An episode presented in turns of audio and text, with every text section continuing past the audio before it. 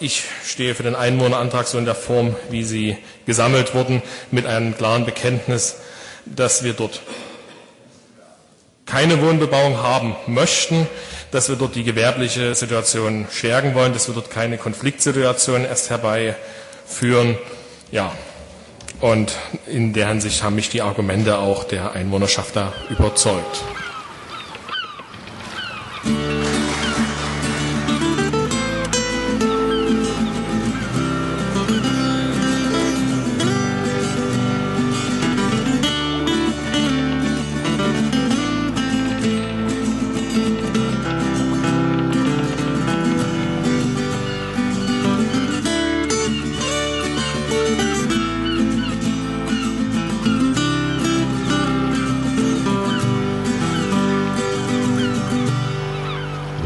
Zum Klabautercast 146. Ich sitze hier mit René Pönitz. Hallo René.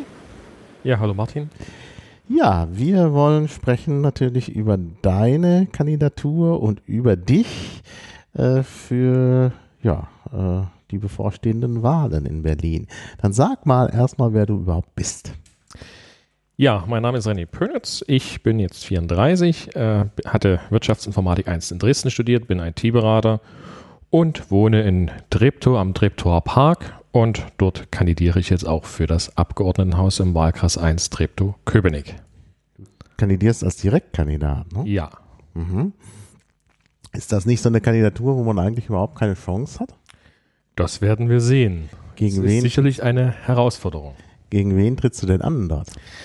Ja, in meinem Wahlkreis sind insgesamt acht Gegenkandidaten. Mhm. Äh, sehr spannend wird sicherlich die Kandidatur von Harald Moritz sein, einen der Grünen, den ich schon sehr, sehr lange kenne und auch gewissermaßen aus fachlicher Sicht auch sehr schätze, denn ich bin mit ihm seit 2008 äh, oder bin auf ihn 2008 gestoßen im Rahmen der Bürgerinitiative äh, Stadtring Süd. Die hat sich mit dem Weiterbau der 100 beschäftigt und dort hatte ich mich mit ihm zusammen äh, halt gegen diesen Weiterbau, der jetzt gerade zum Treptower Park ja verlängert wird, äh, eingesetzt. Mhm. Interessant. Dann gibt es noch äh, den SPD-Bewerber Alexander Freier, der jetzt Alex Alexander Freier Winterwerb heißt, Mhm. den ich bisher schon in meiner Zeit der BVV kenne. Ähm, da möchte ich jetzt nicht so viel dazu sagen. Katalin Genburg von den Linken ist eine mh, für den Wahlkreis eher neue äh, Kandidatin. Mhm. Ja, äh, rechts außen gibt es auch wieder, aber über die sollten wir brauchen jetzt wir hier nicht reden. Genau. Ähm, die CDU hat ihren, äh, hat einen Namensdouble eines Schauspielers. Vielleicht haben, kennst du ja das Plakat von Dustin Hoffmann, das ging ja Mhm. mal herum. Naja. Ähm, ja, er ist relativ jung und ich kannte ihn auch schon bisher aus den Ausschüssen, wo er sehr aktiv ist. Also du hast eben auch schon politische Erfahrung mit der BVV. Genau, ich bin da jetzt schon Mitglied in der Bezirksverordnetenversammlung. Das war 2011 etwas überraschend. Ich war noch etwas unschlüssig, wurde auch noch so überzeugt, na komm nur, man bräuchte ja vielleicht auch Nachrücker oder so, vielleicht doch mal einer abspringt, die Mhm. Wahlperiode ist Ja, ja. lang. Naja. Ähm, und dann sagte ich, na gut, okay, dann stand ich am Ende der Liste. Mhm. Dann kam der große Boom, mit dem nun vorher keiner äh, gerechnet hätte. Also wenn ich damals, wenn mir einer gesagt hätte, du bist ja dann in der BVV, wo man damals, ja, ich würde mal sagen, sieben, acht Prozent schon braucht, bräuchte, dann hätte ich gedacht, ja, du, du, du spinnst oder du hast da, äh, was hast du für Fantasien oder ja, das hat uns ja dann alle etwas überrascht. Ja, genau. Und dann Und- warst du plötzlich in der BVV. Ja. Genau, und nicht nur das, sondern nach mir war ja noch ein Platz frei, sodass die Bezirksverordnetenversammlung Treptow-Köpenick im Moment mit 54 äh, Mitgliedern statt 55 ist, Oh. weil wir einen freien Platz hatten und wir hätten fast noch den sechsten dazu gehabt. Oh. Äh, da waren bloß noch wenige Stimmen, die da wohl fehlten. Ähm, ja, und deshalb, ich kandidiere auch wieder für die BVV und ich dachte mir, was einmal so auf dem letzten Platz klappt, muss auch wieder klappen. Deshalb stehe ich jetzt auf dem Platz. achten Platz, genau, und habe die Oh. Botschaft, wenn ihr, äh, liebe Bewohnerinnen und Bewohner dieses äh, schönen Bezirks mit unserer Arbeit zufrieden wart, dann wird das auch wieder so klappen. Ah ja, also du rechnest ja auch auf dem achten Platz noch Chancen aus. Denn das ist ja wirklich acht, da muss man ja, weiß ich nicht, 15 Prozent oder so was haben. Das werden wir sehen. Ah ja, naja, also bist du ja eigentlich durchweg auf eher aussichtslosen Posten unterwegs. Ja, denn Direktkandidat wird schwer, sehr schwer, äh, denn da musst du ja die meisten Stimmen äh, haben. Also dann müsstest du wahrscheinlich, weiß ich nicht, bei, bei 20, über 20 Prozent liegen. Es wird auf jeden äh, Fall ein sehr durchwachsener Wahlkreis. Es wird keiner so sein, wo das Ergebnis vorher sicher ist, wer da das mhm. Rennen macht, weil vor allem auch die einzelnen Ortsteile, die diesen Wahlkreis ausmachen, sehr unterschiedlich da gestrickt sind. Mhm. Ähm, es gibt ja einige, wo das relativ absehbar ist, aber dieser Wahlkreis gehört nicht dazu. Naja. Das macht es natürlich, dann setzt das dann natürlich auch das Limit etwas mhm. herunter. Mhm. Aber klar, es ist äh, ambitioniert ambitioniert. Naja, gut, warum nicht? Also du, ich meine, du machst ja trotzdem äh, Wahlkampf. Ne? Also ich mache das ja auch. Also ich finde das ja durchaus sympathisch, wenn man selber nicht auf dem Spitzenplatz ist, dann trotzdem sich zu engagieren. Ähm, ja, sehr schön. Und äh, sprechen wir da doch vielleicht ein bisschen, da du jetzt schon in der BVV, also in der Bezirksverordnetenversammlung äh, bist und da auch schon Erfahrungen gesammelt hast. Was äh, ist denn so erreicht worden in der BVV aus Piratensicht? Ja, aus Piratensicht äh, haben wir durchaus in diesem Bezirk viele ähm, Anträge stellen können. Wir haben auch erstaunlicherweise viele auch durchbekommen, manche natürlich nicht alle und konnten dadurch natürlich auch Akzente setzen. Gerade eins der Schwerpunkte Transparenz, Bürgerbeteiligung ist uns durchaus einiges gelungen, dass bestimmte Sachen jetzt online sind, die vorher nicht online sind, mhm. beispielsweise die Bezirksamtsbeschlüsse. Das haben jetzt auch einige andere Bezirke nachgezogen.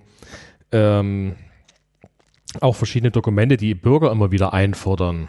Zum mhm. Beispiel die Infrastrukturkostenberichte, die jetzt in einer zwar abgeschwächten Form online sind, ja, aber als zum Beispiel, dafür interessiert sich normalerweise niemand. Mhm. Außer es wird zum Beispiel so etwas wie eine Musikschule geschlossen und man begründet diese Schließung oder diese Pläne der Schließung damit, dass die Kosten oder irgendetwas zu hoch ist und man da sparen muss und so. Und dann interessieren sich die äh, Leute sehr, sehr genau für diese Zahlen und für diesen Fall, dass dann eben sowas passiert, und das hatten wir 2012, ein Musikschulstandort sollte geschlossen werden, dann gibt es die Initiativen und die wollen diese Daten dann ganz genau sehen. Mhm. Und dann ist es natürlich günstiger, wenn dann nicht irgendwelche Daten erst zusammengestellt werden, wo mhm. es immer auch ein gewisses Misstrauen gibt, dass Daten geschönigt werden können, sondern wenn eine Kontinuität der Daten einfach da ist, man diese abrufen kann und sehen kann, ob das Problem, was geschildert wird, tatsächlich da ist oder ob es eventuell andere Lösungen gibt. Mhm.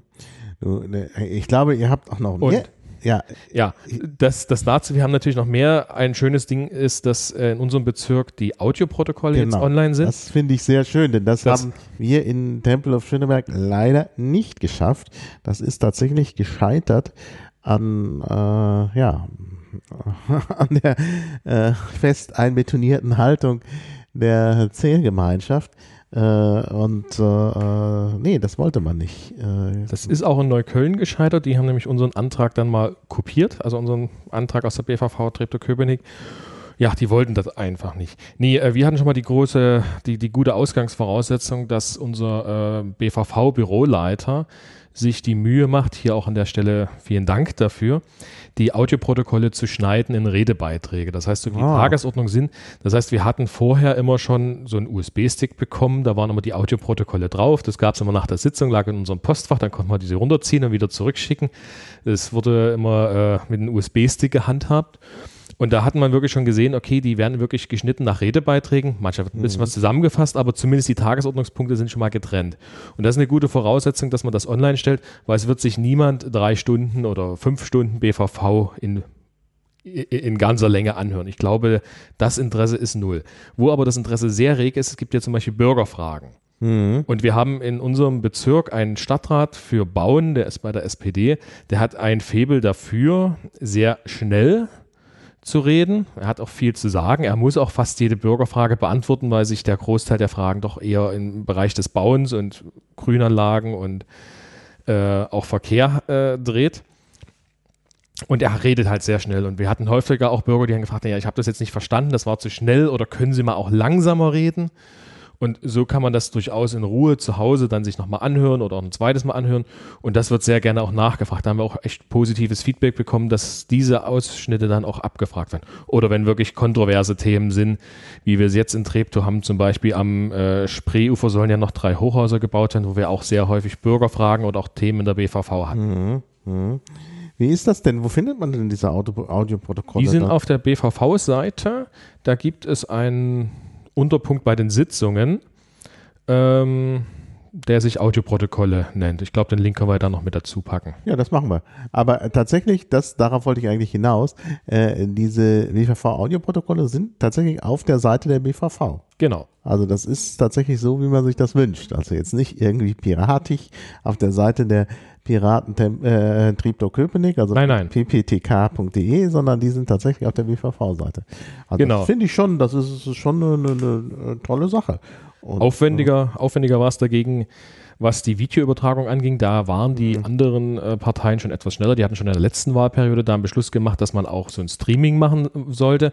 Ursprünglich war so geplant ein Streaming, dass man nur live zur Sitzung das sehen kann. Mhm. Ähm, dazu musste allerdings äh, erst eine Kamera installiert werden, die extrem schwierig ist und solche Sachen, manchmal denkt man auch gar nicht, wie kompliziert manche Sachen sind, aber wenn dann Denkmalschutz hinzukommt, man vom Dach aus eine Installation machen muss, das Dach aber Holzschutzmittel hat und man dann einen Klempner braucht oder einen Handwerker braucht, der mit Vollschutz da oben nichts anderes macht als ein, Lo ein Loch in den Boden bohren. Hm.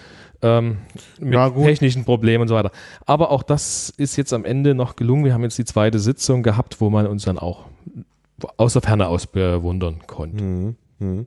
Ja, das will man natürlich auch haben. Nur das ist halt in der Tat, ich meine, es ist oft so, dass äh, das auch Ausreden sind. Also in Tempelhof Schöneberg hatten wir ja den Punkt, dass man auch das, äh, dass man auch verschiedene Sachen nicht wollte. Zum Beispiel ähm, wollte man keinen Freifunk auf dem Dach des Rathauses haben und da hat man auch erst mit Denkmalschutz argumentiert bis das nicht mehr haltbar war, weil festgestellt wurde, dass da schon Antennen angebracht worden sind, ne, trotz Denkmalschutzes, äh, äh, trotz Denkmalschutz. Und dann hat man plötzlich gesagt, nee, das geht nicht, weil da äh, irgendwie äh, geheime Anlagen sind. Und äh, dann hat man natürlich noch, wollten natürlich alle wissen, was für geheime Anlagen. Dann hieß es ja, das darf nicht gesagt werden. Das sei eine äh, der Innenverwaltung nachgeordnete Behörde. Na, da wusste man ja schon, worum es geht. Äh, und äh, äh das ist natürlich völliger Quatsch. Das ist natürlich eine Ausrede. Denn äh, es sind ja jetzt auch äh, verschiedene Anlagen, nicht nur die dieser nachgeordneten Behörde. Äh, da passt dann sicherlich auch noch eine Freifunkantenne äh, hinein, aber das ist halt abgeblockt worden. Also das, nee, das hat man manchmal, dass so komische Ausreden kommen. Da waren wir beim Thema Freifunk besser dran. Zwar gab es gewisse Vorbehalte, dass es den Namen Freifunk in einem Antragsbeschluss gibt, aber zumindest mhm. äh, konnten wir dem Wesen nach einem Beschluss äh, äh, hervorbringen, dass man die Dächer für Installationen von freien Netzwerken nutzen kann. Mhm. Unter anderem auch den Rathausturm des Rathauses Treptow. Ja. Hier war nur die Hürde, dass da noch ein Kupferdach durchbohrt werden muss, weil die bisherigen Öffnungen alle ausgelegt, äh, schon belegt waren. Mhm. Ähm, Allerdings haben wir hier leider das Problem gehabt, dass die Freifunker das jetzt erstmal nicht so prioritär behandelt hatten und dass leider immer noch keinen Freifunk äh, auf dem Dach gibt. Also wenn hier Freifunker mithören, wir haben einen erfolgreichen Beschluss, dass das Dach genutzt werden kann. Äh, hier auch Lob mal an unseren Bezirksbürgermeister, der auch mit, ähm, ich weiß nicht, welcher Anbieter das jetzt gerade auf dem Dach war, äh, jedenfalls ist ein Mobilfunkanbieter oben auf dem Dach schon drauf und dass wir sogar auf die Halterungen draufschrauben dürfen, die da schon ah, ja. Dachs da sind. Das ist auch schon mal ein positives Ding. Ähm, ja. Ja, das klingt doch gut. Also ja. da seid ihr, habt ihr wirklich viel erreicht. Also Dann Radverkehr haben wir ziemlich viele Anträge, der sind aber auch ziemlich viele, die wir gemeinsam mit den Grünen gemacht haben, was natürlich noch naheliegend ist, weil man ja durchaus da ja auch viele gemeinsame äh, Ziele hat, äh, was die ja. Verbesserung des Radverkehrs. Wie ist denn das äh, Kräfteverhältnis in der BVV? Gibt es da eine Zählgemeinschaft und wer gehört dazu? Es gibt eine Zählgemeinschaft, die aber glücklicherweise nicht so streng läuft wie in anderen Bezirken. Wer sind denn die? Die Zählgemeinschaft SPD, CDU und Grüne. Ah ja.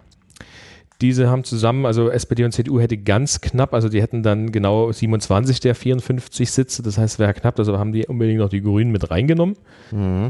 Ähm, Allerdings ist es so, dass die Anträge, ich kenne das von anderen Bezirken, dass die meisten immer die Zählgemeinschaft gemeinsame Anträge reinbringen und selten mit den Nicht-C-Gemeinschaftsfraktionen gemeinsame Anträge. Aber das ist zum Glück im, bei uns in Treptow-Köpenick anders. Da gibt es fast jede Kombination. Es gab auch schon CDU-Piratenanträge, es gab SPD-Piratenanträge. Es gab nahezu jede Kombination, die man sich Ja, von Fraktionen vorstellen kann. Das ist ja durchaus üblich bei, äh, bei der Lokalpolitik, dass es da durchaus ein bisschen bunter zugeht als sonst, dass halt die Fronten nicht so verhärtet sind. Das ist natürlich auch, auch nicht schlecht. Ähm, habt ihr eigentlich auch rechte Parteien da in Tempelhof Schöneberg? Nee, nicht Tempelhof, Äh, Treptow-Köpenick. Tem- Entschuldigung. Ja, ja. Ich sage immer Wir Tempelhof haben- Schöneberg, weil ich sonst immer, ich bin ja in Tempelhof Schöneberg, also Treptow Köpenick, genau. Ja, ja, wir haben da zweimal rechts außen schon sitzen. Mhm. Ähm, der eine war Udo Vogt, der jetzt im Europaparlament sitzt. Ach, sieh an. und ein Nachrücker jetzt. Der zweite ist, ja, ich sag mal so, hm, wie, wie formuliere ich es jetzt, ohne dass ich jetzt zu viel Zeit für ihn verschwende. Nö, braucht man Er nicht. lebt, er lebt in seiner eigenen Welt, stellt Ja, immer sehr bescheuerte. Fragen, Häufig so. ähm, er redet gerne, hat immer so seine Themen, die er runterrasselt. Äh, Ist, äh, gibt es jetzt auch wieder ein schönes Wahlplakat von ihm, wo er sich da ähm, vor der Hauptmann-Figur im Hm. Köpenick hinstellt. Braucht man nicht. braucht man Aber nee, äh, spar mal lieber. Wer will, kann die Audioprotokolle sich anhören. Doch eine, doch eine Audio, doch eine Frage, eine Anfrage, von denen würde ich gerne mal kurz rezitieren, die Sie uns in der BVV gestellt haben. Ah ja. Die Frage war, woran erkennt das Bezirksamt die Rechtsradikalen, die es bekämpft? Und dann hört man so ein leichtes Pfeifen im Saal. Natürlich erstmal äh, der Bürgermeister vorgerufen zum Beantworten. Und er sagt dann so ganz knapp die Worte, ja, vor allem an ihrer Dummheit. Ein Klatschen und Toben durch den Saal und man hört dann noch auf der Audioaufnahme, die Frage ist nicht beantwortet. Und dazwischen das lustige Pfeifen. Ja. Naja, gut. Äh, das soll aber wirklich reichen mit diesem Ja, ja. Thema. Ähm, ja, also du hast, äh, wie gesagt, Erfahrung dort in der BVV äh, und äh, dann gibt's aber da bei dir in der Biografie auch noch so einen Bruch. Du bist ja mal, äh, hast ja mal die, die Partei gewechselt, ne? Ja, ähm, ich hatte so eine gewisse Demotivationsphase, kann man durchaus so nennen, was ein Stück weit damit zusammenhängt, dass viel der aktiven Parteibasis im Bezirk äh, zusammengebrochen ist. Wir waren 2011, 12, 13 ein ziemlich starker Bezirk dafür, dass wir in der Außenlage sind. Und gerade auch in den außen, äußersten Bereichen des äh, Bezirks, gerade auch zum Beispiel in Friedrichshagen waren wir, hatten wir ziemlich viele Aktive. Ähm, dafür, dass es da sonst eher nicht so, äh, so Ja. äh, die, die klassischen äh, Hochburgen für uns sind. Ähm, das ist alles ein bisschen zurückgebrochen. Es gab zu viel Drama und so weiter und auch in der BVV sind die anderen äh, zwischenzeitlich ausgetreten, so dass ich mir dann überlegt hatte, ja, was mache ich jetzt? Und ich hatte ja vorhin auch schon von Harald Moritz gesprochen, von den Grünen und auch einige von denen, die in der BVV sitzen, kannte ich ja auch schon vorher durch mein Engagement und hatte auch viele Anträge auch gemeinsam gestellt. Ich glaube auch die, ich dachte ja gerade so die Kombination Norik aus anderen Parteien war sehr häufig dann eben auch Piraten-Grüne oder grüne Piraten. Ähm, so dass ich mir überlegt hatte, ja gut, schaue ich mir es mal an ähm, und wechsel. Ähm, das war dann auch die Zeit, was mich dann auch sehr geärgert hatte, dass, oder was heißt geärgert, aber es war vielleicht noch ein Anschub, dass unsere SMV dann noch äh, in die Brüche ging. Ja. Und ähm, dann dachte ich mir, na gut, probier's es mal. Was ich natürlich mit dem Wechsel nicht äh, beerdigt habe, waren natürlich die Ziele, die wir hatten, mit denen ich ja auch gewählt dann am Ende worden bin äh, und habe mich dann in der folgenden Zeit halt vor allen Dingen darauf konzentriert, was eben die Schnittmengen der Parteien sind äh, und auch in der Richtung Anträge gestellt. Gewissermaßen, ich sag mal so Forderungen nach mehr Transparenz oder Nachvollziehbarkeit, Bürgerbeteiligung, das sind jetzt auch Themen, die durchaus sich ja auch im grünen Programm wiederfinden. Ähm, aber so ganz glücklich wurde ich dann nicht, mal von äh, ähm, oder habe dann auch irgendwann so ein flaues Gefühl gehabt, dass die Entscheidung nicht so ganz richtig war. Das hat sich dann so ein bisschen entwickelt. Ähm, ein ausschlaggebender Punkt war dann nochmal, ähm, dass da gerade oder so ein ursächlicher Punkt von mir ist zum Beispiel der Abbau von Sperrklauseln in, für Wahlen.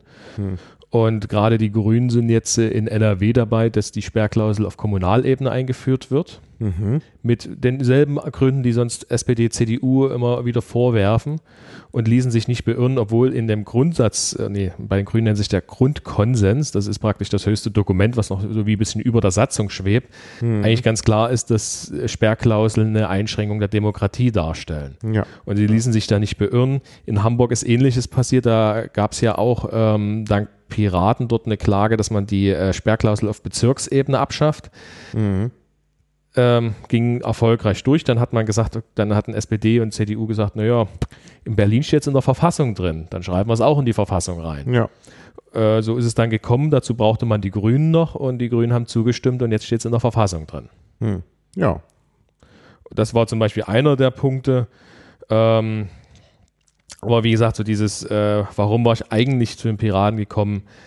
das war, erweckte sich dann doch immer mehr. Dann habe ich gesagt, okay, ich probiere es nochmal, ich komme zurück, ich baue den Bezirk nochmal auf. Mhm. Das war dann, äh, zwischenzeitlich stellte sich halt noch heraus, dass die anderen drei in der Fraktion nun den Aufruf der Linken unterstützt haben. Mhm. Da gab es ja Anfang Januar diesen Aufruf von Martin Delius und ja. 35 weiteren ehemaligen Piraten, die nun die Linken unterstützen. Mhm.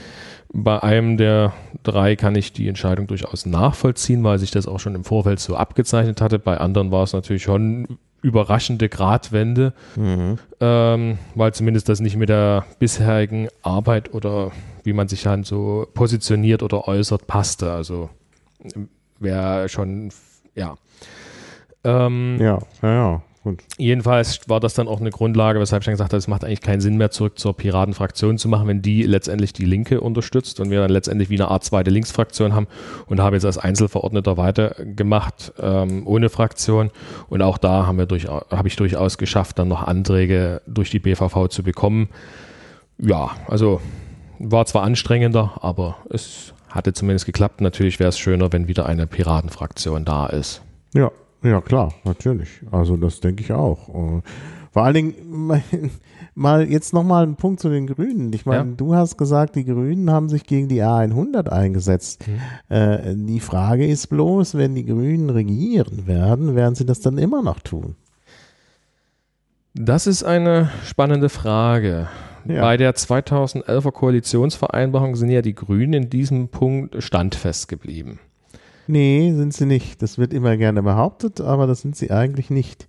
Denn in dem äh, Text, äh, darüber habe ich einen ganzen Vortrag gehalten, mhm. äh, das war sogar die Überschrift von meinem Vortrag, stand ja, wir setzen uns weiter, ähm, wie hieß das, wir setzen uns weiter aktiv und ernsthaft dafür ein, dass die Mittel für den Bau der A100 äh, umgewidmet werden. Und das ist schon so ein bisschen ein Zugeständnis, wenn man sich, wenn man das extra so betonen muss, dass man sich aktiv und ernsthaft dafür einsetzt.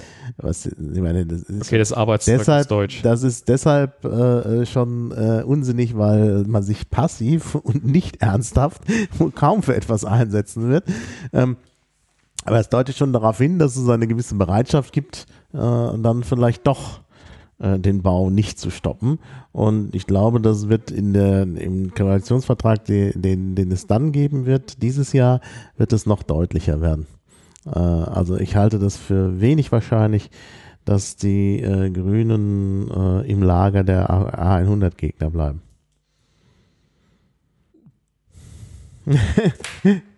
du siehst das anders. Okay, dann äh, ja. Ja, Prognosen über die Zukunft sind ja eh immer sehr, sehr schwierig. Äh, also Prognosen sind schwierig und über die Zukunft besonders. Äh, sieht man auch bei den Wahlprognosen. Äh, also von daher wissen wir nicht, was passieren wird. Ja, spannend wird natürlich jetzt der nächste Abschnitt, diese die ganze Debatte. Wir stehen ja jetzt an der Situation, es wird gebaut. Man mhm. sieht das ja.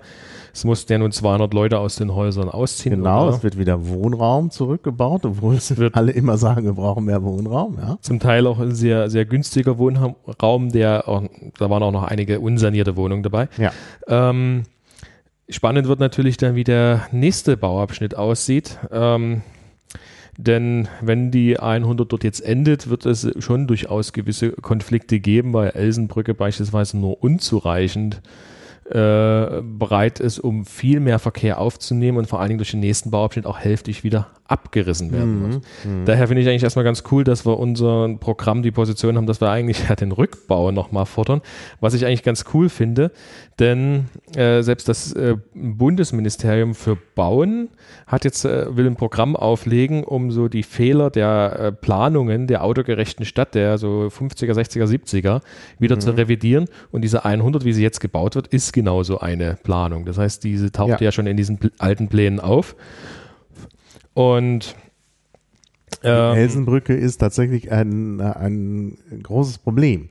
Also ich ja, kann, ich werde das, das sind 15 Meter Abstand und man braucht genau. 33. Ich werde das mal verlinken, ähm, also für die, die das näher interessiert, denn wir können das vielleicht, es geht vielleicht zu weit, das jetzt hier im Einzelnen ja, ja. Äh, breit zu treten, aber es zeigt eben sehr schön, dass die Planungen für die A100 wirklich äh, im Grunde nicht mehr zeitgemäß sind und dass es da große Probleme gibt. Ja.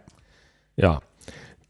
Dort haben wir dann eigentlich jetzt auch mal so vor Ort schon mal so ein äh, darauf hingewiesen, dass auch dieser Abstand nicht ausreicht, dass die Elsenbrücke genau. nicht passt. Genau, also da sind wir dann tatsächlich auch schon bei der bei der äh, äh, Kampagne. Äh, denn äh, also das finde ich auch ganz wichtig, dass man halt Bezirkskampagnen macht, weil eben die Situation in den Bezirken unterschiedlich ist und es natürlich verschiedene, äh, also bezirksspezifische Anforderungen gibt, insbesondere wenn es es auch um die BVV geht. Ja, und da habt ihr euch ja auch was ausgedacht, ne? Ja, die Idee entstand, ähm, dass wir nicht nur die Landesplakate hängen mhm. und die Zeit, weil wir erst relativ spät eine Aufstellungsversammlung hatten. Wir waren ja mhm. praktisch Ende letzten Jahres, äh, waren ja, war praktisch äh, die Partei im Bezirk tot. Mhm. Äh, musste erstmal wieder Leben äh, hineingebracht werden, sodass die Aufstellungsversammlung auch erst im Juli stattgefunden hat und wir dann nicht mehr genügend Zeit hatten, erst noch professionelle Plakate für den Kandidaten aufzubauen. Mhm. Ähm, kam die Idee, dass wir trotzdem nochmal irgendwie bezirkliche Themen machen. Da haben wir uns dann halt zusammengesetzt, haben halt ein paar Sprüche uns überlegt. Ein paar davon aus dieser äh, Sache sind dann auch erstmal aus Einzelplakate entstanden, wie das zum Beispiel zum Spreepark, mhm. den wir gemeinsam gestalten wollen. Ähm, aber auch zum Beispiel so Themen wie Radverkehr ähm, wo es jetzt auch so Pla Plakate gibt, wie hier könnte ein guter Radweg sein. Die sind mittlerweile exportiert auch in den anderen Bezirken. Mhm. Aber der Hauptpunkt war dann auch, dass wir gar nicht so viele Plakate mehr entwerfen können. Und da kam die Idee auf, ja, warum nicht ein Blanko-Plakat? Ein Plakat, mhm. wo eigentlich nur erstmal unser Logo drauf ist und Piraten. Mhm. Vielleicht hätte da noch Piraten wählen oder ein Datum draufstehen können, aber ist auch egal. Ähm, und dass wir dann mit einem Edding eine Botschaft draufbringen. Eine mhm. Botschaft, die gerade örtlich passt. Ist und ja nicht ganz neu, ne? Ist sicher nicht neu. Wir hatten die Idee ja schon mal äh, bei der Piratenpartei, ich weiß gar nicht, wie lange du schon dabei bist. Äh, 2009, bei dem Wahlkampf 2009, da hatten wir ja auch leere Plakate, hm. äh, auf denen eben zum Beispiel auch Bürger eintragen hm. konnten, was sie eigentlich von den Piraten erwarten. Also wir hatten zwei Arten von leeren Plakaten. Hm. wir hatten einmal diese Holzträger, hm. auf die wir dann einfach was gesprüht haben. Ähm, und wir hatten auf der anderen Seite dann auch noch diese Plakate zum selber ausfüllen. Und eigentlich ist das, also je nachdem wo, äh, es ist zum Teil gut angekommen. also in Schöneberg ist es gut angekommen, also zum Teil richtig mit guten Aufschriften. In Tempelhof gab es hin und wieder auch mal, also ich erinnere mich da an einen Fall, in der Viktoriastraße, wo äh, so eins hing, eigentlich an einer günstigen Stelle, äh, wo aber dann so ein bisschen Leute vandaliert haben. Und äh, das ist natürlich auch nicht schön, aber gut. Ne? Ja, naja, wir hatten jetzt erstmal den Schwerpunkt darauf gesetzt, örtliche äh, Punkte zu benennen, die äh, äh, örtliche Themen, die halt sehr begrenzt äh, auch Reichweite halt haben. Mhm. Und da macht dann auch ein individuelles Plakat, was wir verdrucken, wenig Sinn. Mhm. Ähm, und da war der erste Anlaufpunkt, es gab in diesem Bezirk acht oder neun Einwohneranträge in dieser, Legis, in dieser mhm. Legislaturperiode. Ich glaube, das ist relativ viel. Ich glaube, in anderen Bezirken war das nicht so viel. Ich glaube, Neukölln hatte zwei, mhm. ähm, wo Leute für irgendein örtliches Anliegen äh, 1000 Unterschriften auf den Tisch äh, gelegt haben und damit kommt mhm. das auf die Tagesordnung der BVV. Mhm. Ähm, da kann man immer schon mal wissen, da ist örtlich ein Interesse für ein Thema da und dann haben wir diese Themen genommen und haben uns eben dazu vor Ort positioniert. Ein Beispiel waren zum Beispiel die Rathenauhallen in Schöneweide. Das ist so ein Industrieensemble, was so aus der Blütezeit der Industrialisierung noch stammt, wo ziemlich viele alte, auch mittlerweile denkmalgeschützte Hallen da stehen, die wir gerne erhalten wollen, wo das auch sicher der Erhalt jetzt nicht die Frage ist. Da gibt es jetzt allerdings das Ziel, dass man neben diese schönen Hallen noch Wohnblöcke äh, hinbauen möchte, mhm. mit dem man teilweise die Blicke äh, auf die alten Hallen verstellt, andererseits aber auch dann damit den Konflikt schafft, dass man in Gebieten, wo Gewerbe ist, wo auch vielleicht Gewerbe da ist, die ein bisschen äh, lauter mitunter sein könnten. Ja. Ähm, wenn man daneben Wohnbebauung hat, nimmt man ja natürlich die Emissionsschutzvorgaben für Wohngebiete halt letztendlich ja. heran und macht es damit dem Gewerbe schwieriger. Und deshalb mhm. haben da auch Einwohner gesagt, wir wollen da an der Stelle äh, das Gewerbe stärken. Wir wollen genau dort jetzt nicht unbedingt die Wohnbebauung haben. Mhm. Und ähm, das ist zum Beispiel eben eins der Plakate, dass wir eben dort eben auch die Wohnbebauung nicht sehen wollen. Mhm. Ähm, es war auch eine Riesendebatte in der BVV, in dem, wo sich außer Grünen nur die Piraten halt so positionierten. Mhm. Ähm, die Linken haben dann noch tausend Nebelkerzen geschmissen, ja, Wohnbebauung und mit einem gewissen Anteil Sozialverträglichkeit und so weiter. Mhm. Ähm, die CDU ging ein bisschen davon aus, egal was wir beschließen, das würde eh nicht kompatibel sein. Und die SPD hat Druck gemacht, allerdings hatten die äh, einen äh, ehemaligen Bausenator, der damit gewisses Interesse an diesem Areal hat. Aha. Und deshalb steht dann eben auch auf einem Plakat dann der Spruch drauf, wir müssen keinen ehemaligen Bausenator einen Gefallen tun, die SPD schon. Hm. Und damit provozieren wir natürlich vor Ort ein bisschen. Äh, ja, aber dort sind schön. eben auch die Leute, die eben die Unterschriften gesammelt haben und eben enttäuscht waren, dass dieser Einwohnerantrag mhm. so versenkt wurde. Mhm. Ja. Ähm, und so sind eben viele äh, dieser anderen Plakate entstanden. Im äh, gerade in den Gebieten, wo auch der BER äh, eine Rolle spielt, äh, haben wir dann eben auch dazu Auszüge aus dem Wahlprogramm, keine Nacht, keine, keine Flüge 22 bis 6 äh, zum Beispiel gehangen und mhm. dort sind auch die Leute, die da uns öfters auch anschreiben. Ja. Ja, und so sind jetzt ungefähr 220 Plakate entstanden. Die kann man sich auf, einige haben natürlich auch denselben Text drauf, das sind nicht 220 verschiedene. Ähm, mhm. die kann man sich auch anschauen unter www.pptk.de. Das ist eine Weiterleitung auf die genau. Adresse von Piraten Treptow Köpenick, mhm. äh, genau auf diese Seite, wo wir diese Plakate vorstellen. Wer so ein Plakat im Straßenraum sieht, kann auch gucken, da ist so eine, fast alle haben es, ein paar wenige haben es vergessen, die haben so eine laufende Nummer auch alle dran und wenn man diese laufende Nummer dann äh, danach sucht, dann kommt man auch gleich zu der Stelle, wo dieses Plakat ist und dort haben wir auch noch ein paar Erklärungen oder auch Referenzen gefunden. Die CDU haben wir zum Beispiel schön äh, auseinandergenommen, die hatten 2013 der BVV gesagt, naja, wenn die Mietpreise wie in München hier sind, äh, dann ist das auch florierend und schön und toll und so, dann gibt es überhaupt kein Problem. Ja, und da haben wir sie halt wieder mal an ihre Worte erinnert, die sie uns da gesagt haben. Ja, das glaubt übrigens auch, glauben übrigens auch Vertreter der SPD, dass es ganz schön ist. Nee, das sagen die nicht. Das, das machen die anders. Die haben dann, da haben wir dann das Plakat gemacht, Mieten explodieren, weil SPD den Milieuschutz verschleppte. Ja, ja. Ähm, da war der Bezug allerdings, ähm, die SPD stellt sich nicht hin und sagt Münchner Mietpreise. Nein, nein, wir wollen, die machen es dann zum Beispiel durch Nichthandlung. Wir hatten da einen Einwohnerantrag, der sagt, wir wollen Milieuschutzgebiete in Altreptow haben. Sowas gibt es auch mhm. in Neukölln. Mhm. Ähm, der wurde dann irgendwann angenommen. Diesen Einwohnerantrag gab es auch nur, weil die SPD vorher gesagt hat, nee, die Probleme sehen wir nicht und haben wir nicht und viel zu viel Aufwand. Ja, und so. Die haben sich dann ja. zurückgehalten. Und der kleinste vorherige Kompromiss war, dass wir erstmal eine Forschungsarbeit machen. Das ist so, dass man will es nicht ablehnen, aber da kann man erstmal, wie du schon bei der A100 gesagt hattest, äh, man hat da so eine gewisse Formulierung. Mhm. Ähm, und das hat dann dazu geführt, dass wir einen Einwohnerantrag hatten. Dann musste die SPD irgendwie zugeben. Dann gab es einen Beschluss oder noch einen Nachfolgeantrag der Grünen, den ich sehr geschätzt hatte, ähm, einen Aufstellungsbeschluss machen. Mhm. Und den hat das Bezirksamt, wo äh, SPD-Baustadtrat Höllmer dafür zuständig ist, nicht umgesetzt. Nun haben wir erst dieses Jahr äh, den ersten, äh, die erste ähm, Vorlage gehabt, diese zu beschließen. Die hatte Fehler gehabt und dann hat man mittlerweile die vierte Vorlage gehabt. Äh, das war dann im Juni schon Sinn. Ähm, die alle irgendwie vorher halt Fehler hatten und dann hat man es nochmal beschlossen. Und in der Zwischenzeit ist natürlich eins passiert, es sind Wohnungen zu Gewerbe umgewandelt. Es sind Abgeschlossenheitsbescheinigungen, ja, die die Grundlage ja. sind zur äh, Umwandlung von Miet in Eigentumswohnungen passiert. Ähm, ja, und das sind die Punkte, wo die SPD den Milieuschutz einfach verschleppte. Sie hätte einen Aufstellungsbeschluss mhm. machen können und dann hätte man schon nach dem späteren äh, Dings die Anträge zurückstellen können. Mhm. Und da solche Sachen nicht passiert sind, obwohl die BVV explizite Anweisungen gegeben hatte und das ignoriert wurde. Mhm. Das sind so die Punkte, wo man wirklich der SPD sagen muss, nee, ihr habt das einfach mal mhm. verschleppt. Naja. Nee, äh, Uli Zedler wusste zu berichten in meinem letzten Podcast, äh, dass äh, offensichtlich äh, manche Leute eben auch bei der SPD der Meinung waren, naja, wenn das eben so ist wie in München, das ist halt so in Großstädten, äh, ja, muss man mit leben. Dass das aber in Berlin nicht geht, äh, das äh, müsste eigentlich allen klar sein. Gut, ja, äh, wo wir gerade schon äh, bei äh, bei diesen Dingen sind, äh, die ihr da äh, speziell vor Ort macht, und wir haben ja schon die A100 erwähnt, dann sind wir ja schon mal so ein bisschen auch bei, bei Fortbewegung und da engagiert ihr euch ja doch auch, glaube ich, sehr für das Fahrrad. Ne?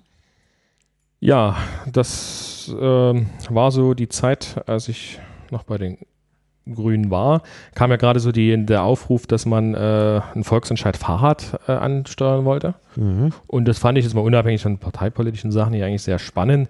Mhm. Denn was wir halt immer wieder auch in der BVV erleben, wir bringen zwar Anträge ein, mhm. mit C, mit manche bekommen wir durch, bei manchen kriegen wir es auch nicht durch erstmal als Beschluss, dass die BVV sich positioniert. Aber häufig hat das, haben diese Radfahranträge auch die Verkehrslenkung Berlin dann geblockt, weil es mhm. dann irgendeinen Scheißgrund gibt, warum man das nun gerade nicht machen kann. Äh, Radwegbenutzungspflicht abordnen war beispielsweise auch ein beliebtes Thema, wo immer wieder die Verkehrslenkung Berlin dann äh, blockierte. Ähm, und da sehen, haben wir durchaus auch, jetzt rede ich vor allen Dingen von mir jetzt erstmal, weniger von uns, aber da habe ich mhm. durchaus äh, Probleme gesehen, dass wir dort mal was grundsätzlich ändern müssen, auch ein grundsätzliches Verständnis haben, was den Radverkehr in dieser Stadt angeht.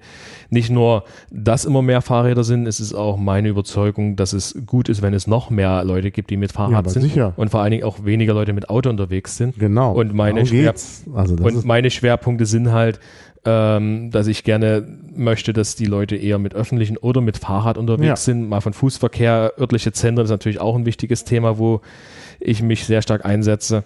Aber das war vor allen Dingen auf die Fortbewegung. Ja, genau. Also da, da stimme ich so. dir natürlich voll zu. Und also da die müssen, Ziele, da die wir Ziele, müssen da mehr, mehr, also äh, auf, äh, also wir müssen wegkommen vom, von der Fortbewegung individuell im Verbrennungsmotor. Ne? ja, ich will das noch gar nicht verteufeln. Ist ja auch das Nein, Problem. Ich will es auch nicht verteufeln. Nur es ist, es ist, ist auch das Problem, wenn Leute. Ja Möglichkeiten, es gibt ja Möglichkeiten, davon wegzukommen, ohne dass sich jemand einschränken muss.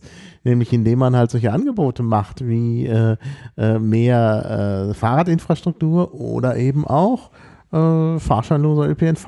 Ne? Das sind ja alles äh, piratige Ideen.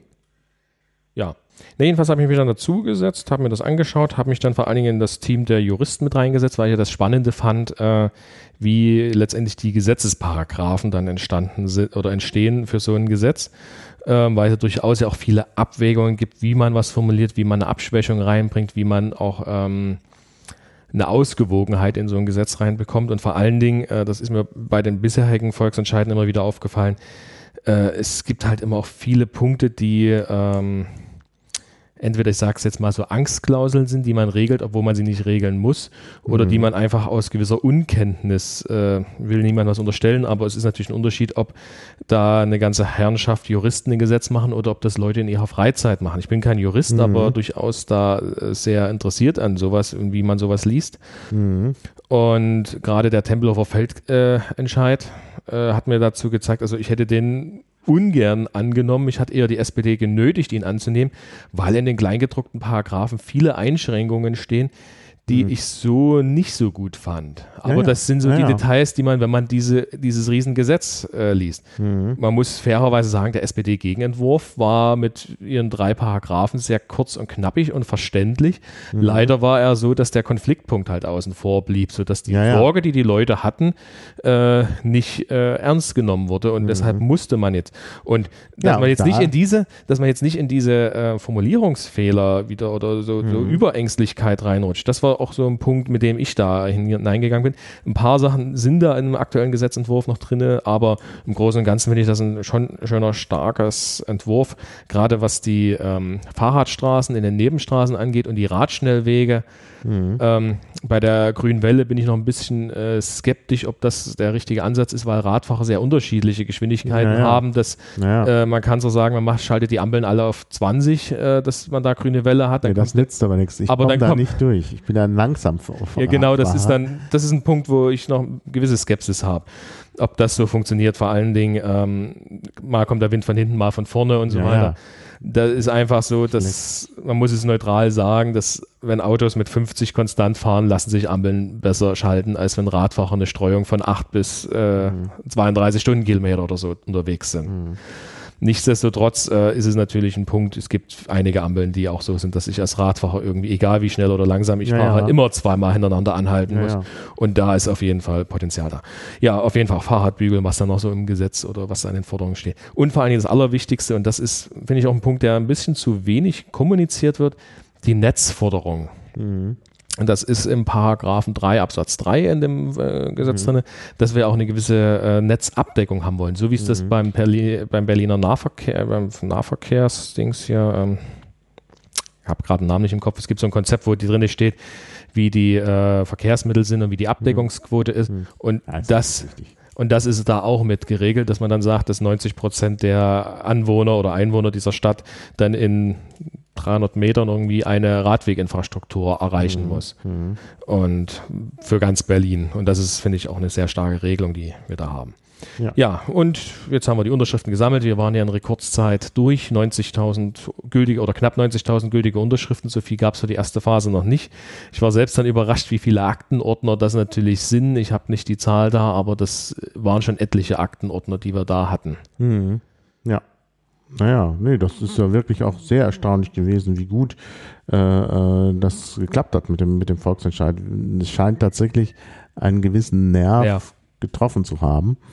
Und ist ja klar, ich meine, die Situation der, der, äh, der Fahrradwege allein in Berlin ist ja fürchterlich. Also wenn ich so sehe in meinem Umfeld, da sind Fahrradwege, auf denen kann man überhaupt nicht fahren. Also es ist eine Zumutung. Erstmal sind sie so schmal, dass, dass man nicht drauf passt. Dann sind sie völlig ungepflegt und so. Und an einer Stelle ist sogar mittendrin nochmal so ein Sperrschild, was man im Dunkeln gar nicht gut sieht, wenn die Beleuchtung nicht so richtig eingestellt ist. Also kann man alles sich gar nicht ausdenken, wie schlimm das ist. Ja, und dann sind diese Wege auch teilweise noch benutzungspflichtig, wie ja. also Treptow-Köpenick genau. hatte auch ein arges Problem in der Richtung. Es gibt zwar ein paar Sternlichter, wie zum Beispiel jetzt am Teltow-Kanal, auch wenn das ja, leider nicht wird, durchgehend ist. Ja, es wird was gemacht. Also zum Beispiel auch direkt bei mir ist jetzt plötzlich so ein ganz breiter angelegt worden, der aber irgendwie nur 150 Meter lang ist und dann endet er im Nichts. Das ist natürlich auch ein bisschen äh, ungünstig. Genau, nee, aber da haben wir auf jeden Fall in diesem Bezirk noch viel Bedarf. Äh, ja. Bahnhofsstraße sind zum Beispiel die Radwege sehr bescheiden oder Mögelheimer Damm. Dort in meinem Wohnumfeld die Köpenicker Landstraße, da ist es teilweise so, dass man noch nicht einmal die Schlaglöcher bei Dunkelheit sieht, weil die mhm. Laternen die Bäume ausleuchten, aber ja, ja. den Radweg und man sieht noch nicht einmal die Schlaglöcher ja, ja. und Kanten und Bruchkanten und Wurzelschäden, was da alles so im genau. Radweg ist. Und das ist natürlich auch, äh, auch ganz schlimm, zumal ja gerade auch äh, Treptow-Köpenick einen gewissen äh, Naherholungscharakter auch hat, wo viele Leute mit dem Rad unterwegs sind, auch Gelegenheitsradfahrer, äh, um die muss man sich ja auch kümmern. Ne? Das genau. ist ja schon auch wichtig. Ja, nee, also es ist ganz wichtig, dass ihr euch da einsetzt.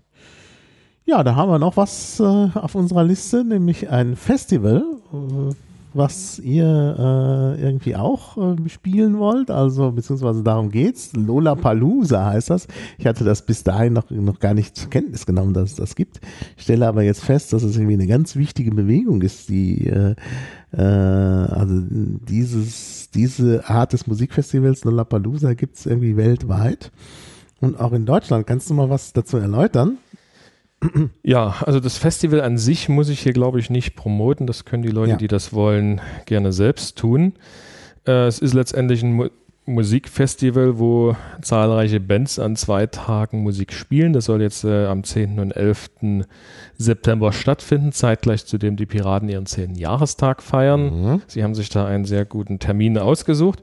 Das Problem war, dass äh, das eigentlich auch gar nicht dort, wo es jetzt stattfindet, stattfinden sollte, sondern in Tempelhof, so wie es, wo es auch letztes Jahr stattgefunden hat, mhm. da auf dem Flugfeld. Ah ja. Nun ist das so, dass geht dort, dass das eben nicht geht, weil da gewisse ähm, Baracken stehen, in denen gerade Leute notdürftig sozusagen oder wie sagt man das, äh, mehr so äh, wohnen, obwohl das dort eigentlich nicht so geeignet ist, aber letztendlich sind sie dort untergebracht. Ja, ja. Und äh, da kann man natürlich dort kein Festival auf diesen äh, Flächen machen. Mhm. Ähm, nun gab es die be beliebte Forderung, naja, warum denn nicht das eigentliche Feld? Mhm. Das ist groß genug, da kann man auch eine Ecke suchen. Mhm. Aber jetzt kommen wir wieder, wie ich vorhin schon sagte, beim Volksentscheid Tempelhof. Die Bedingungen in diesen Paragraphen da sind sehr restriktiv, sodass ein Festival genau. da nicht möglich genau. ist. Das ist ja gerade der Punkt. So. Und nun einer der Gründe, warum ich so kritisch war und, und auch gesagt habe, der Volksentscheid ist ganz schön und gut. Aber wenn man nur Ja, Nein antworten kann, dann kann man eben gerade nicht nochmal irgendwie die eigene Position durchbringen und das wäre da äh, sinnvoll gewesen. Aber ich lenke ab. Ja, jetzt kommen wir dann nochmal zu Volksentscheiden. Nee, jedenfalls ging es dann darum, dass Ausweichstandorte gesucht werden müssen und ähm, es gab letztendlich einen Vertrag, den das Land Berlin mit dem Betreiber für drei Jahre abgeschlossen hat und wohl die Kündigungsfrist zu spät und es musste ein anderer Standort gesucht werden. Mhm. Äh, die Geschichte will ich jetzt gar nicht so sehr wiedergeben, weil ich die auch wahrscheinlich nicht eins zu eins korrekt wiedergeben kann, weil da durchaus viele Sachen äh, passiert sind, die man jetzt nicht so mitbekommt. Jedenfalls war dann irgendwann der Treptower Park im Gespräch. Mhm. Und dann habe ich davon erstmalig im Umweltausschuss erfahren, dass da ein Festival gab und wenige Tage später ging es dann noch durch alle Medien. Ähm, und ja, nun ist natürlich die Frage, wie positioniert man sich dazu? Ich meine, einerseits ist es natürlich toll, wenn was geboten wird, wenn Berlin ja eine, auch eine mhm. Stadt ist, in der ja öfters was passiert. Andererseits bewegen wir uns hier auch auf einer äh, Grünanlage mit Denkmalschutz, die jetzt auch gewissermaßen saniert wird. Und die Frage ist natürlich, wie man sich in diesem Konflikt äh, verhält. Jetzt mhm. gab es erstmal einen Beschluss oder einen Antrag gleich von CDU und Grünen, dass man das doch gar nicht macht und dass man das noch möglichst auf dem Tempelhofer Feld macht, die natürlich scheinbar das Gesetz nicht kennen. Naja. Ähm, aber auch die Suche nach Alternativstandorten. Es gab dann einen Gegenantrag von Linken und SPD, die das erstmal etwas aufgeschwächt haben, dass man erstmal alternative Standorte prüft. Mhm. Ähm, ich habe mich erstmal in diesen mit drangehangen, habe allerdings konkrete Forderungen gestellt, die mit reinkommen. Unter anderem, dass erstmal die Leute vor Ort mitgenommen werden, dass die ähm, es gab ja schon bestimmte Kritikpunkte, dass zum Beispiel die Sondergärten, da gibt es in Treptower Park drei Sondergärten, wo so, der eine nennt sich Rosengarten, der andere mhm. und so, ähm, dass die explizit ausgeschlossen sind, weil dort die Gefahr an Schäden natürlich sehr hoch ist, weil da ja auch sehr viel gärtnerische Arbeit mhm. drin steckt. Mhm.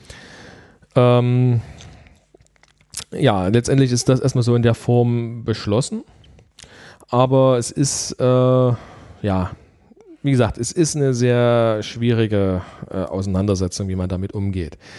Nichtsdestotrotz muss man auch sehen, wir haben ein Grünflächengesetz, was erstmal solche Sondererlaubnisse sieht, wenn bestimmte Bedingungen erfüllt sind. Und es ist ein Amtsvorgang, ähm, der halt abgearbeitet werden muss, wenn der Antrag kommt. Und letztendlich hat ja derjenige dann den, oder die, die Gesellschaft auch den Antrag gestellt. Ähm, und dann ist die Frage, ob das dann so erfüllt ist oder nicht. Mhm. Ähm, ja. ja. Lange, lange zähe Debatte. Ähm, was ist was, dabei rausgekommen? Was nun besonders ärgerlich erstmal ist, ist, dass unser Bezirksamt äh, sehr unkommunikativ an der Stelle ist. Wie gesagt, wir hatten beschlossen, dass im Vorfeld die Leute einbezogen werden sollen, sodass man in diesen ganzen Prozess auch nochmal die Leute hört, dass man ihre Sorgen mitnehmen kann. Ja, ja dass man darauf reagieren kann. Und was ist passiert? Ich höre dann von Stadtrat Höllmer, es wäre noch, also SPD, es wäre noch keine abendfüllende Veranstaltung. Mhm. Dass sich das lohnt, die Leute einzuladen. Natürlich ist vieles an der Stelle noch unklar. Es hat sich auch die Fläche, die man nimmt, äh, verändert. Die haben mittlerweile auch die Fläche so weit gemacht, dass fast alle Gehölze irgendwie ausgesperrt sind aus dem Areal, dass man wirklich fast nur auf Wiesen und Wegen und Parkplätzen sich befindet. Mhm. Ähm, das, in der Richtung hat sich durchaus auch vieles jetzt in der Zeit getan. Aber es ist halt trotz alledem man hat die Leute nicht mitgenommen. Es gibt ja. immer nur poröse Informationen. Diesen eigentlichen Vertrag, den es jetzt äh, den das Land abgeschlossen hat, gibt es auch nur, weil jemand eine Informationsfreiheitsanfrage dazu gestellt mhm. hat. Mhm. Nicht, weil man jetzt auf die Idee kommt, erstmal zu, diesen Vertrag an sich äh, aufzudecken. Ja, ja. Ja, nun, was ist jetzt passiert? Jetzt ist ganz knapp vor dem Festival äh, das Ding genehmigt worden. Ah, es ja. war damit wahrscheinlich zu erwarten, dass das passiert. Aber was ist jetzt das Problem dabei? Es ist jetzt relativ knapp und es gibt natürlich Leute vor Ort, die ein gewisses Interesse haben ihre, oder die natürlich das Recht auch haben, ihre Interessen auch gerichtlich zu prüfen. Mhm. Und es haben auch schon Leute vorher angekündigt, dass sie dagegen klagen wollen. Und wir befinden uns ja so gesehen in einem Rechtsstaat. Und unabhängig davon, was man will oder nicht, äh, als Gesellschaft hat natürlich jeder Einzelne einen gewissen Anspruch, das auch vor einem Gericht durchzusetzen. Ja, ja, klar. Dadurch, dass das jetzt aber erst sehr spät kommt, hat man gar nicht mehr die Möglichkeit, dass ein Gericht sich richtig damit beschäftigen kann. Hm. Und das ist so der erste Punkt, den wir unseren Bezirk da vorwerfen, dass eben diese Genehmigung zu spät kam. Nun sagt Stadtrat Höllmer in der Presse, naja, es war halt kompliziert und das hat sich das halt alles verzögert. Aber man konnte auch nicht vorher schon mal Teile bekannt geben, dass sich die hm. Leute darauf einstellen. Ja. Es ist halt ja. da in der Richtung sehr gemauert worden. Am 14.07. gab es dann eine Bürgerversammlung, endlich nach langen äh, äh, zehn ähm, da wurde dann soweit erstmal der Stand mitgeteilt. Und was jetzt eben passiert ist, ist, dass dieser Stand auch nochmal sehr von dem jetzigen abweicht. Mhm. Äh, es war damals zum Beispiel gesagt worden, okay, die zwei Tage haben wir weitestgehende Vollsperrung. Mhm. Ist natürlich klar, wenn da Bands sind und man will dann auch nicht unbedingt, dass viele Leute in den restlichen kleinen verbliebenen Stücken mhm. dann äh, sich bewegen äh, und dass dort eben Schäden eintreten. Aber äh, davor wird ja Aufbau stattfinden. Mhm. Und da gab es halt auch schon so Gerüchte, ist das eine Woche, zwei Wochen? Es wusste halt keiner, aber es wurde halt gesagt zur Versammlung, dass eben nur Teile dort, zum Beispiel wo eine Bühne steht oder wo ihre Toilettenhäuschen dann hinkommen, äh, dass die halt gesperrt sind. Was ist jetzt passiert? Wir haben eine Vollsperrung. Mhm. Nicht in der Presse irgendwie angekündigt, nein, man steht vor einem Zaun. Mhm. Ja, das ist natürlich auch nicht schön. Äh, der ganze Uferweg ist gesperrt. Und nun mhm. fragt man das Grünflächenamt, ja, äh, weil die LKWs ja auch rausfahren. Wir haben da so einen Einbahnstraßenring. Man baut schon so gewisse Platten hin, dass die LKWs nicht auf Rasen fahren, sondern immer auf Platten. Das ist schon mhm. mal löblich, äh, um den Untergrund ein bisschen zu schonen. Ähm, aber nun fragt man sich dann, ob das jetzt das wert ist, zwei Wochen den Park zu sperren. Oder ob man nicht einfach sagt, äh, es gibt halt Einweiser, wenn der LKW langfährt, äh, kann man ja auch mit Securities äh, den Weg durchmachen. Ich meine, es gibt ja auch Demos, wo große LKWs langfahren und die Leute fast schon zwischen den Rädern herumtanzen und da gibt es halt auch Securities, die sicherstellen, dass eben niemand unter die Räder kommt. Mhm. Und dann frage ich mich, warum geht das trotzdem und warum muss man dann wirklich den Uferweg, der ja durchaus ja sehr beliebt ist, komplett sperren. Mhm. Genauso wie den mhm. ganzen Park, wo Spielplätze drin sind. Das heißt, man nimmt jetzt auch den Leuten zwei Wochen die Spielplätze. Es gibt einen notdürftigen Weg, dass man noch am Bahndamm vor zur S-Bahn kommt, der auch alles andere als äh, vorteilhaft ist. Und das sind so die Dinge, die uns, die, die mich auch extrem ärgern. Warum informiert man nicht rechtzeitig die Leute über das, was eben bevorsteht? Ja, ja. Unabhängig jetzt davon, dass man die Leute auch vorher hätte informieren können, welche Sorgen oder Probleme oder Wünsche es jetzt gibt, die man in diese ganze Kandidatur noch mit rein, äh, in diesen ganzen Prozess, in dieses ganze Genehmigungsverfahren mit reinnimmt. Ich hatte jetzt das auch formuliert, dass wir durchaus auch ein paar Punkte am Grünanlagengesetz ändern müssen, dass, wenn solche Sondernutzungen stattfinden, äh, es eine gewisse Frist zwischen Genehmigung und Durchführung gibt, dass auch bestimmte Anhörungen und vor allen Dingen, dass auch alle Dokumente online sind. Ja. Jetzt haben wir die Situation, es gibt einen Genehmigungsbescheid. Ähm, naja, nee, den sehen sie gar nicht, den, den, den sieht keiner. Äh, kann mhm. man eventuell eine IFG-Anfrage stellen. Als Bezirksverordneter kann man eventuell auch noch ein, kann man Einsicht nehmen. Ähm, aber man weiß noch nicht immer, ob diese Absperrung legal ist oder illegal ist. Mhm. Und das sind so die Punkte, wo jetzt äh, auch ein extremes Frustrations, unabhängig von der ganzen Frage, dass es da ziemlich viele Leute gab, die das Festival komplett ablehnen, die ihre Gründe haben, ihre Sorgen haben. Ähm, und was Lärmschutz angeht und so weiter. Aber schon solche elementaren Sachen wie Information der Bevölkerung, klappen irgendwie in diesem Bezirk nicht. Und da müssen wir ran. Ja, ja, sicher. Also ich finde auch, man darf jetzt nicht äh, immer nur sagen, wir verbieten alles, ne, äh, weil Leute sich gestört fühlen könnten. Aber was man auf jeden Fall machen muss, ist das transparent handhaben und die, die Bürger auch beteiligen. Ich meine, das ist ganz wichtig, dass es dass irgendwie eine Form der Beteiligung gibt. Und das wird halt äh, meistens vernachlässigt. Und das führt dann eben zu Problemen, wie man ja auch beim Tempelhofer Feld gesehen hat. Wenn man das anders gehandhabt hätte und frühzeitig Leute einbezogen hätte, dann hätte es auch so eine Auseinandersetzung in der Form nicht gegeben und äh, dann hätte man auch nicht so eine verfahrene Situation wie jetzt. Klar. Oder nächste Sorge zum Beispiel, es wird ja laut. Das heißt, es wird ja bespielt so ungefähr zwölf Stunden am Tag. Ja. Und wer da im Umfeld der Boxen sich befindet, wer da eben seine Wohnung hat, ist ja, man muss ja durchaus sehen, die ganze Südseite hier des Parks ist ja komplett bewohnt. Das sind ja ziemlich viele Altbauten, ähm, die schon viel Lärm haben durch Straße, S-Bahn und so weiter. Ähm, und wenn dann äh, zwei Tage Vollbeschallung ist das natürlich schon sehr belastend. Nun gibt es äh, einige, die da Hotelübernachtung äh, Übernachtung bekommen. Allerdings äh, ist das wohl auch sehr restriktiv. Natürlich will der Anbieter jetzt auch nicht unbedingt unnötig viel Geld ausgeben, aber man muss einfach ganz klar sagen, dass wenn es äh, Beeinträchtigungen gibt, dann muss auch ein Veranstalter dafür aufkommen. Ja, klar. Und nicht was, und äh, auch die, die äh, Ansprüche, die Lärmwerte äh, sollten sich dann auch daran orientieren, dass das ja eben induziert wird durch die Veranstaltung. Mhm. Und äh, im Moment habe ich so den Eindruck, als versucht man da, das so wenig wie möglich Leute in ein Hotel äh, auszuweichen. Ähm, und dann sind natürlich die, die eben dann nicht, die dann knapp an der Grenze des, des Lärmschutzwertes liegen, der jetzt festgesetzt wurde, äh, ja, Ja. äh, setzt man dann trotzdem enorm Schall aus. Und das ist halt äh, auch so ein Punkt. Es weiß auch niemand, wer genau, welche Häuser da ähm, das angeboten bekommen, welche Wohnungen. Ja. Nur die, die es angeboten bekommen, die haben da mal Post bekommen. Mhm. Und ja. Ja. da ist auf jeden Fall vieles im Argen, was wir irgendwie, äh, was wesentlich anders laufen muss.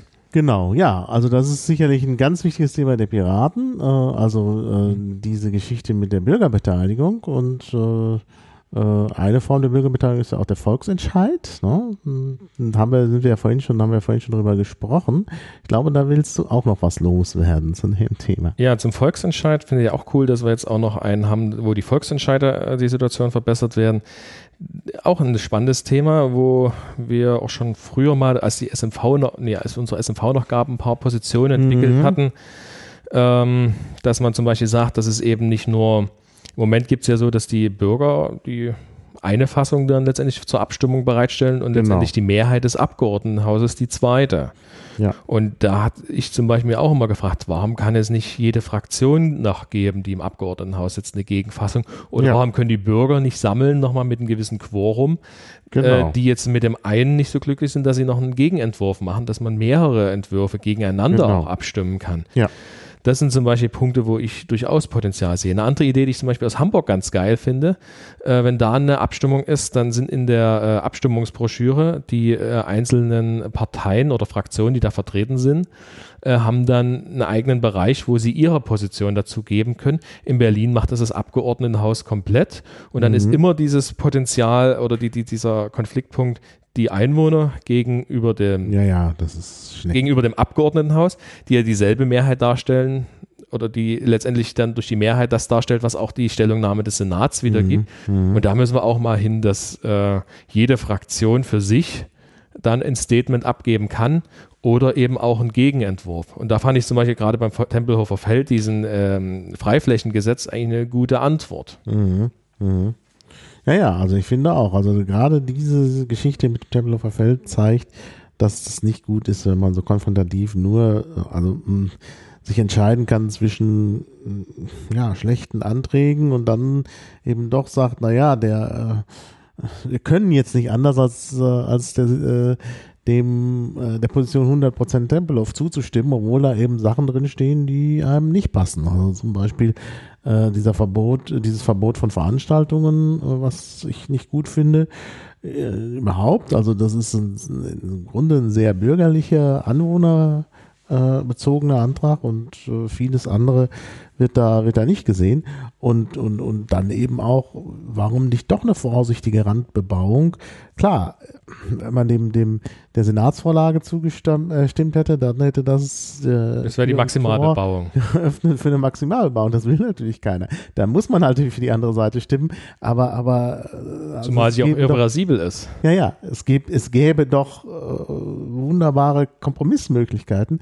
Und das muss man haben. Deshalb eben mehr, ja, mehr Liquid da reinbringen, also mehr äh, äh, fließende Möglichkeiten, mehr Alternativen und so. Also das wäre auf jeden Fall ein guter Ansatz. Ja, finde ich also auch ganz wichtig. Also da müssen wir wirklich weiterdenken und das ist, äh, ist sicherlich äh, ganz, ganz, äh, also ganz wichtiges Thema und auch so richtig so ein piratiges Kernthema.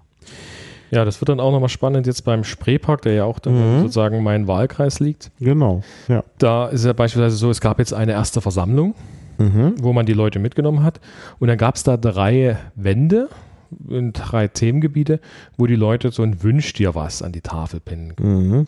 Nun waren da ziemlich viele Leute, das war auch zu erwarten, dass, der, dass die Halle da voll ist und das äh, war auch erstmal sehr interessant da. Aber jetzt ist auch wieder so die Situation, da hat dann auch Geisel gesprochen. Und Geisel, Geisel hatte, ja, ja, ja. also hat dann auch schon seine Vorstellung geäußert. Ist der ähm, äh, Senator für Stadtentwicklung. Genau. Müssen wir nochmal. Geisel, der Senator für Stadtentwicklung, der übrigens auch gerne in der ähm, Tresco-Allee auf dem Gehweg radelt, hat er gesagt. Mhm. Ähm, er ist dann schon mal vorgeprescht und hat gesagt, dass er gerne zum Beispiel irgendwie was mit Künstlern da sich schon vorstellt, wo ich so den Eindruck habe, ja, wir haben ja natürlich auch ein Problem in dieser Stadt, was so Künstlerateliers und Kulturschaffende halt angeht und wo ich so den Eindruck habe, als ist im Senat so die Idee da, naja, Wohnbebauung, da wird es einen Aufstand geben, das wird da keiner wollen, mal abgesehen davon, mhm. dass das auch rechtlich sehr heikel ist. Ähm, weil das ja nun aus einer Sonderfläche ist. Aber da habe ich den Eindruck, als versucht jetzt Geisel da in diesen Spreepark jetzt ein anderes Sorgenkind dieser Stadt unterzubringen und damit zwei Fliegen mit einer Klappe zu schlagen. Aber das ist halt so dieses ärgerliche, warum nimmt man nicht, geht man nicht ergebnisoffen in diese Debatte rein, mhm. was man mit diesem Spreepark machen will. Die Streuung geht ja äh, sehr weit, was Leute wünschen. Die sind ja auch teilweise, das haben ja auch die Zettel da vor Ort gezeigt, sehr widersprüchlich. Die einen wollen Hunde Auslaufgebiet, die anderen wollen Hunde frei haben. Ja, ja. Ähm, und wie kriege ich dazwischen, wenn das als Vorschläge kommt, äh, einen Kompromiss hin? Zähle ich die Zettel, wie viel das eine, wie viel das andere? Die meisten haben wahrscheinlich nie an Hunde gedacht, als sie da Zettel ja, ja, genau. haben. da sieht man eben. Das ist und ähm, Ja-Nein-Entscheidungen immer sehr schwierig. Das ist ja keine Ja-Nein-Entscheidung, das ist einfach, ja, ja, nimm den Zettel nee, und schreib nee, irgendwas Lustiges drauf. Ja, ja. Ähm, ja, ja, stimmt, klar. Mhm. Äh, und das ist so dieses, man geht nicht ergebnisoffen jetzt rein, was man in die Fläche macht.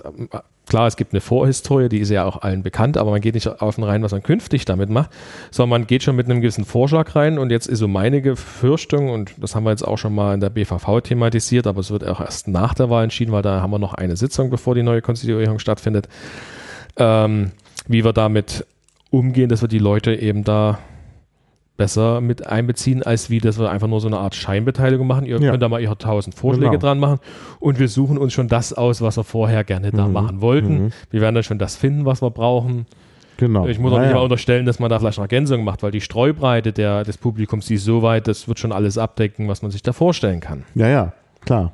Ja, das ist ein bisschen das Problem, klar. Und dann sucht ihr das Beste aus. Das und das ist die größte Sorge, die ich auch zum Beispiel eben am Spreepark sehe. Und ich hatte auch vor Ort schon äh, das war gerade die Zeit, als noch Volksentscheid Retten gesammelt hatte. Da war noch eine Sammlerin dabei, die hat da unheimlich viele Unterschriften da sammeln können, mhm. weil nachdem so ein bisschen deutlich wurde, wie die Versammlung läuft, am Anfang noch nicht, aber als so ein bisschen deutlich wurde, wie die Versammlung läuft, äh, hat man ihr die Unterschriften gegeben. Und das ist dann eben auch die Sorge, wie geht das weiter?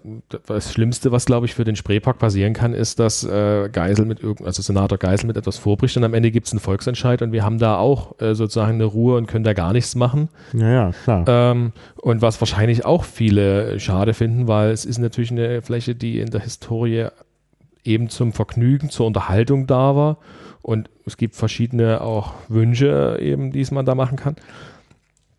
Und das wäre eben das, glaube ich, nicht so das Beste, aber es wäre wahrscheinlich der Ausweg, der passieren wird, wenn man diese Bürgerbeteiligung im Vorfeld so weiterlaufen lässt wie bisher. Ja, ja. Und drei ja, Versammlungen sind insgesamt geplant. Das ist für so ein Riesenareal mit diesen tausend Konfliktpunkten, die da drauf liegen, mhm. nicht machbar. Ja, ja. Ja, das sieht man eben. So stellen, stellen sich das äh, Politiker vor, dass man die Bürger da irgendwie so einbindet aber es, es wird halt nicht äh, wirklich äh, eine richtige äh, Einbindung der Bürger gemacht. Und das gipfelt dann am Ende dann doch in Bürgerinitiativen, die so Volksentscheide äh, dann hinbekommen, weil halt äh, die, Frustrationspotenzial ja, sehr hoch. Frustrationspotenzial sehr hoch ist, ja. ganz genau. Also da müssen wir dran arbeiten. Also deshalb denke ich, ist, sind auch Piraten wichtig. Deshalb muss man die auch wählen. Ja, wie glaubst du denn, dass es dann ausgeht am 18. September? Mach mal eine Prognose. Ich äh, frage jetzt alle nach Prognosen, weil man ja so an die Weisheit der vielen glaubt und dann eben irgendwo dann vielleicht die Wahrheit bei den vielen Prognosen, die ich habe, da, dazwischen liegt. Ich halte mich bei Prognosen zurück. Ja, doch. Es muss nee, nee, nee, ich halte mich zurück, weil, wie ich schon am Vorfeld gesagt hätte, wer zur Berlin-Wahl 9% gesagt hätte, dann hätte ich für verrückt erklärt. Ja, natürlich. Aber ja. ich bin zuversichtlich, dass die Hürde noch, ähm, äh, die wir auf Bezirke und Land haben, noch meistern werden. Gerade ja, mit den ja. vielen individuellen Sachen, die jetzt auch angelaufen ich sind. Auch. Ich glaube auch. Also wir werden das auf Bezirksebene, glaube ich, auf jeden Fall wuppen, äh, denn das sind nur 3% und das, das Wahlalter ab 16, das äh, ist auch für uns positiv, denn äh, äh, jüngere Leute wählen uns eher als ältere. Ach, sagen Sie das, sag das nicht. Ja, ja, ja. Ich bin auch immer wieder äh, von Gegenteilen. Ja, inzwischen, inzwischen, das ist ja das Gute. Inzwischen haben ja auch viele Leute bemerkt, dass das mit den Piraten eine ganz gute Sache ist und dass die auch wichtig sind. Ähm, ich sage nur, wir haben vielleicht da nochmal einen kleinen Vorteil bei, äh, bei der BVV und äh, äh, ich glaube auch, also mit dem Abgeordnetenhaus, das sollte klappen und das wäre auch für Berlin ganz wichtig, weil man die Piraten in der Opposition, glaube ich, wirklich braucht. Ich würde das Begriff Opposition nicht verwenden, weil wer weiß, was passiert. Ja, genau, wer weiß, was passiert. Deshalb, äh, wenn man tritt jetzt zur Wahl an und wenn man eine Mehrheit hat, muss man sie auch sozusagen aus, äh, ausfüllen dann. Dann kann man nicht sagen, nee, wir haben euch nur auf Opposition angesprochen. Man tritt schon mhm. an, damit man was verändern will. Mhm. Das finde ich immer ein bisschen schwierig, dass einige dann sagen, ja, echte mhm. Opposition. Nein, nein, wir treten mhm. schon an, um etwas in Berlin zu verändern. Genau, natürlich. Und wie, in welcher. Rolle man dann und, hinterher steht, das Und ich denke auch, wir werden besser. Also das heißt ja immer, Lernen durch Schmerzen nur ohne Lernen bei den Piraten, aber das stimmt nicht ganz. Also äh, es wird auch was gelernt äh, bei den Piraten. Aber und ich glaube auch, äh, wir werden besser. Was aber schwieriger ist, stelle ich schon fest, äh, damals 2011 war natürlich mehr Neugierde da. Da war die Neugierde da, genau. Da gab es diesen Hype-Effekt. Dann gab es äh, Protestwähler, die uns gewählt haben. Äh, Protestwähler sind jetzt woanders. Der Hype ist verflogen jetzt kommt es halt vielleicht doch ja, auf die Inhalte wirklich an und auf den guten Wahlkampf. Deshalb ist es ganz wichtig, dass wir Wahlkampf machen und das wollen wir, glaube ich, auch beide heute Nachmittag nochmal tun. Deshalb ja.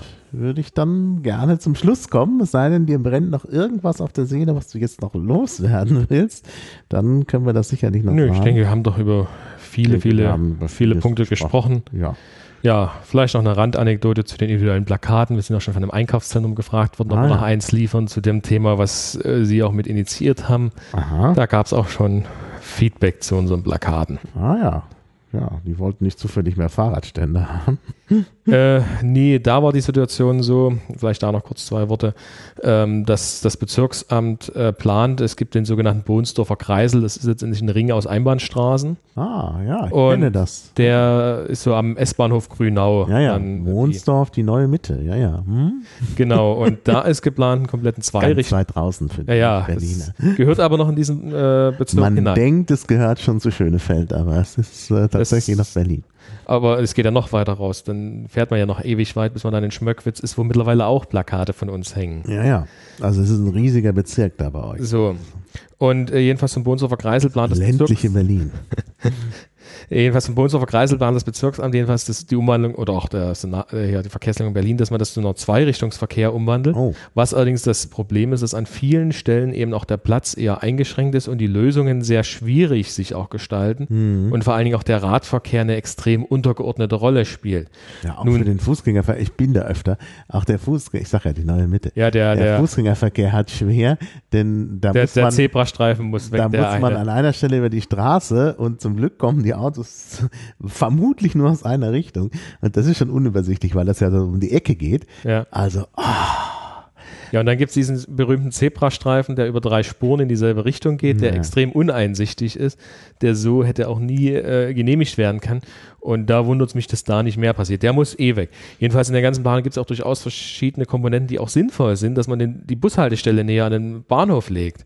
Aber eben was Radverkehr und was die ganzen Verkehrsfluss angeht, ist das so ein No-Go. Jedenfalls haben da die Leute auch wieder 1000 Unterschriften oder sogar 3000 Unterschriften auf den Tisch gelegt oder ich glaube, das waren sogar 3,8. Aber gut, nicht alle sind gültig, aber das ist schon eine Hausnummer. Ähm, Und da haben wir halt auch dazu bezogen, ja, aber wir wollen die Radwege da drinnen mit haben und dann nehmen wir den Einbahnstraßen und Verkehr und bessern ihn halt aus. Nicht, äh, äh, es, es ist, glaube ich, die Radwege sind gar nicht vorgesehen da. Ja, auf einen kleinen Teil schon, so ein bisschen die Hauptrichtung, um nach draußen zu fahren, aber eben nur auf einen kleinen Teil und auf dem anderen die, die witzigste Episode oder das witzigste Teil in der Planung ist, dass der eine Teil des Radweges, der da weggeht, der wird dann einfach mal so angeleitet, als würde man in so einen kleinen Fußweg oder so einen kleinen Weg abbiegen. Ähm, und dann endet der dann nichts. Dann steht der für der Radweg auch letztendlich auf so eine Barriere, dass man gezwungen wird, in die Nebenweg zu fahren, der dann eben eine andere Richtung vorgibt, als man eventuell selber will. Naja, das ist Und- genau. Ich, ich verlinke mal hier die Seite von der Bürgerinitiative, weil ich das wirklich für interessant halte. Also Das ist eine, ein ganz interessanter Konflikt, äh, der, glaube ich, auch wichtig Aber auch hier ist wieder der Punkt, unabhängig davon, was man möchte, und dass es auch sicher auch Gründe gibt, es umzuwandeln, die will ich ja auch gar nicht wegdiskutieren. Aber auch hier ist wieder so, es wird viel zu spät informiert. Genau. Es wird nicht Genau. vorher mal gefragt, wo sind denn die Punkte, wo es äh, klemmt. Mhm. Dann gibt es so den einen oder anderen Wunsch noch, wo vielleicht noch ein Zebrastreifen, den man versucht noch mit reinzubringen Mhm. oder wo man dann wieder gute Gründe hat, warum genau das wiederum da an der Stelle nicht geht. Mhm. Ähm, und am Ende sind die eben frustriert und dann, dann kommen eben schnell die Unterschriften zusammen, weil alle eben Kopfschütteln Ist, äh, davor stehen. ist hier sehr schön äh, auch aufgearbeitet auf der Seite der Bürgerinitiative. Äh, also gerade auch, was da alles zu spät passiert. Und René Pönitz, Kommunalpolitiker in der BVV Treptow-Köpenick, schreibt in seinem Blog, du bist also da direkt gleich erwähnt. Und äh, von daher ist es sicherlich ganz gut, wenn wir das verlinken. Ja, das fand ich auch cool, dass dann so ein Statement dann gleich mit rübergenommen wird. Ist das dein, dein ist das diese, das Blog, was ich hier schon verlinkt habe, renépönitz.de? Genau, allerdings müsste das auf die direkte äh, Seite, wo ich schon mich zu dem Bohnsdorfer Kreisel mal geäußert habe.